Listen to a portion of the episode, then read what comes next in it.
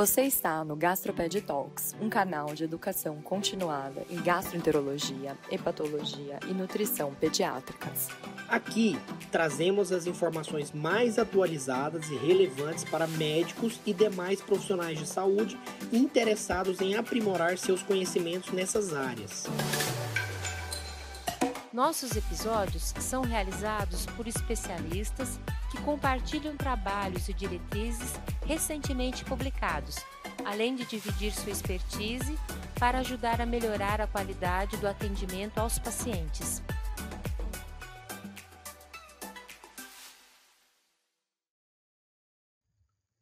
Olá, eu sou a Maria Ângela Brandão. Para você que nos ouve no Gastroped Talks, muito obrigada.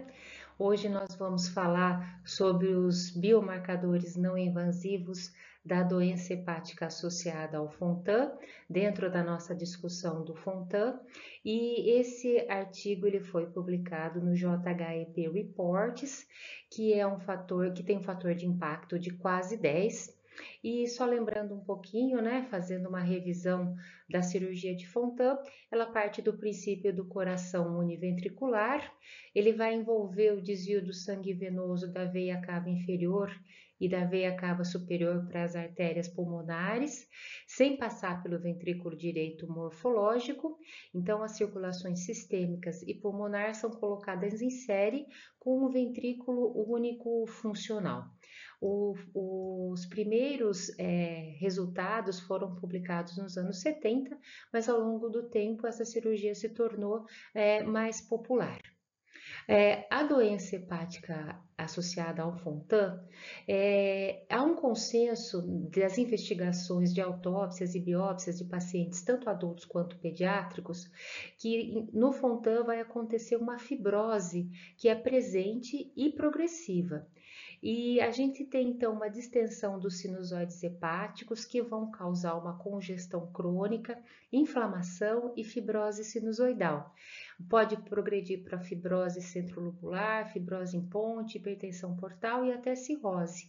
Em pacientes agudos, sempre lembrar o, curso de, o risco de carcinoma hepatocelular e sempre o componente mais importante é a congestão hepática, que ocorre possivelmente após o procedimento de, do Fontan, né, que é o componente mais significativo no processo fisiopatológico, mas é possível que anteriormente mesmo ao procedimento já houvesse uma congestão hepática pela própria cardiopatia. Então, esse artigo ele foi feito é, pelo pessoal do Children's Hospital em Los Angeles nos últimos 15 anos, o centro realizou mais de 500 procedimentos de Fontan em uma população que era muito socioeconomicamente diversa e ele é, foi inspirado no fato de que a doença hepática associada ao Fontan é uma patologia bastante comum, mas subdiagnosticada. Então, eles fizeram biópsias hepáticas adicionadas aos procedimentos de cateterismo cardíaco nos pacientes seguido em 10 anos após o Fontan desde 2015. Então, isso é importante, né, principalmente para a população adolescente que já tem um tempo maior aí do Fontan. E as biópsias que foram realizadas, elas foram vistas por dois patologistas, né? E foram classificadas é, de acordo com o grau de, de acometimento em 1, 2A, 2B, 3 e 4. Né? Esse score, que é o score de congestão é, de fibrose hepática congestiva, né? ele é, foi utilizado e nesses pacientes que haviam realizado biópsia entre janeiro de 2011 e dezembro de 2020.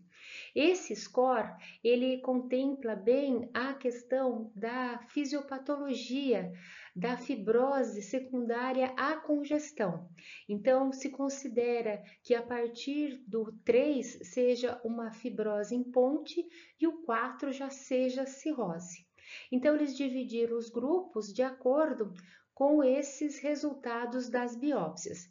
Então, nos pacientes que foram biopsiados, né, ele tem um total de, nos 500 pacientes, né, um total de 106 que entraram no estudo.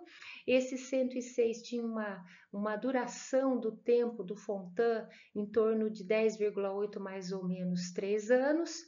A maioria era do sexo masculino, a maioria era hispânica, e a gente observa aí que eles separaram os grupos, eu vou chamar aqui de fibrose mais leve, que ocorre entre o 0 e o 2B, e uma fibrose mais acentuada, que é a necrose, que é a fibrose em ponte e a cirrose. Então, a gente tem também como o, a síndrome do coração esquerdo hipoplásico como a origem da cardiopatia em 38,7% e a atresia, de, de, atresia tricúspide de 17%, que foram os diagnósticos subjacentes mais comuns relacionados à doença cardíaca congênita congênita. Então, estratificou né, aqueles que tinham uma fibrose isolada, que era do 0 a 2B, e a fibrose em ponte e cirrose, que corresponde aos graus aí de congestão, de fibrose hepática congestiva mais graves, né? E isso, eles é, tiveram esses dados e eles observaram também que o acompanhamento foi de dois anos do grupo com a fibrose mais leve e de um ano e meio no grupo com a fibrose mais acentuada. E observaram que sete pacientes faleceram. Dois eram da fibrose leve mas não foi devido à doença hepática. E cinco que tinham já uma fibrose mais acentuada tiveram uma falência de múltiplos órgãos que incluiu a falência hepática. E realmente aí a gente tem uma diferença significativa entre os grupos. Então, quando a gente observa né, que alguns dados foram mais significativos para para o grupo que tem uma fibrose mais acentuada, isso foi visto na bilirrubina, foi visto no RNI e no, na coagulação, né, no, é, que é uma das formas de medir a coagulação, e foi visto nas plaquetas. Então, esses foram o, os valores mais significativos. E essa figura, ela faz uma análise temporal da contagem das plaquetas em paciente pós-Fontan, estratificados por gravidade da fibrose. Então, fizeram um, um, tipo de regressão não linear, não linear mista que demonstrou diferenças significativas nos anos que antecederam a biópsia, né, que foi aí um P significativo de 0,03, e após a biópsia, um P de 0,005. A avaliação da diferença pré e pós indicou que houve uma, uma média consistente, né, com um P de 0,98. Então, é, isso mostra para gente que desde o momento da biópsia até o final do período, os pacientes que tinham a fibrose mais acentuado, os graus 3 e 4, apresentaram uma pior sobrevida quando aqueles comparados com o, aqueles que tinham uma pontuação mais leve, né, que deu P aqui de 0,27. E com isso, é, as causas de morte, então, daqueles sete pacientes que faleceram, dois pacientes apenas eram da fibrose leve e um faleceu por é, embolismo é, cerebral, né? E o outro por a, a, outras alterações aí cardiopulmonares que não incluem a falência hepática. Já os que tinham uma fibrose em ponte ou cirrose, eles têm vários tipos de diagnósticos, mas eles sempre incluem a falência hepática como uma das causas do, do, do óbito. Quando a gente fala de é, marcador não invasivo, a gente tem a elastografia, que é bastante utilizada, e a gente tem também alguns algoritmos que incluem é, valores simples que são coletados rotineiramente. No caso do APRE, o AST e as plaquetas, e no, no caso do FIB4, é, a, a AST, a LT e as plaquetas. Essas fórmulas elas servem para predizer o grau de fibrose e foram originalmente comparadas com a escala Metavir. E a escala Metavir foi feita praticamente aí o início aí dos tratamentos da hepatite C. Então, a, a grande pergunta é, com uma população tão é, diferente daquela que foi feita originalmente, é, esses, esses modelos, esses algoritmos, se eles seriam aplicáveis. Até porque você tem outros, outras drogas que podem alterar as plaquetas, né? Então foi usado uma regressão é, logística aí, né? E foi aplicado retrospectivamente esses critérios. E o que, que eles observaram? Observar então que um APRE acima de 0,6, eles fizeram o APRE, que calculou o grau né, da fibrose, e compararam com os resultados que haviam sido da biópsia, que era a graduação da fibrose hepática congestiva. E observaram então que um APRE acima é, de menos 0,6 e um score de FIB4 acima de menos 0,74, eles podem prever uma, cirro, uma, uma fibrose em ponte, uma cirrose, ou seja, os estadios 3 e 4, com uma alta, é, com uma alta especificidade, né?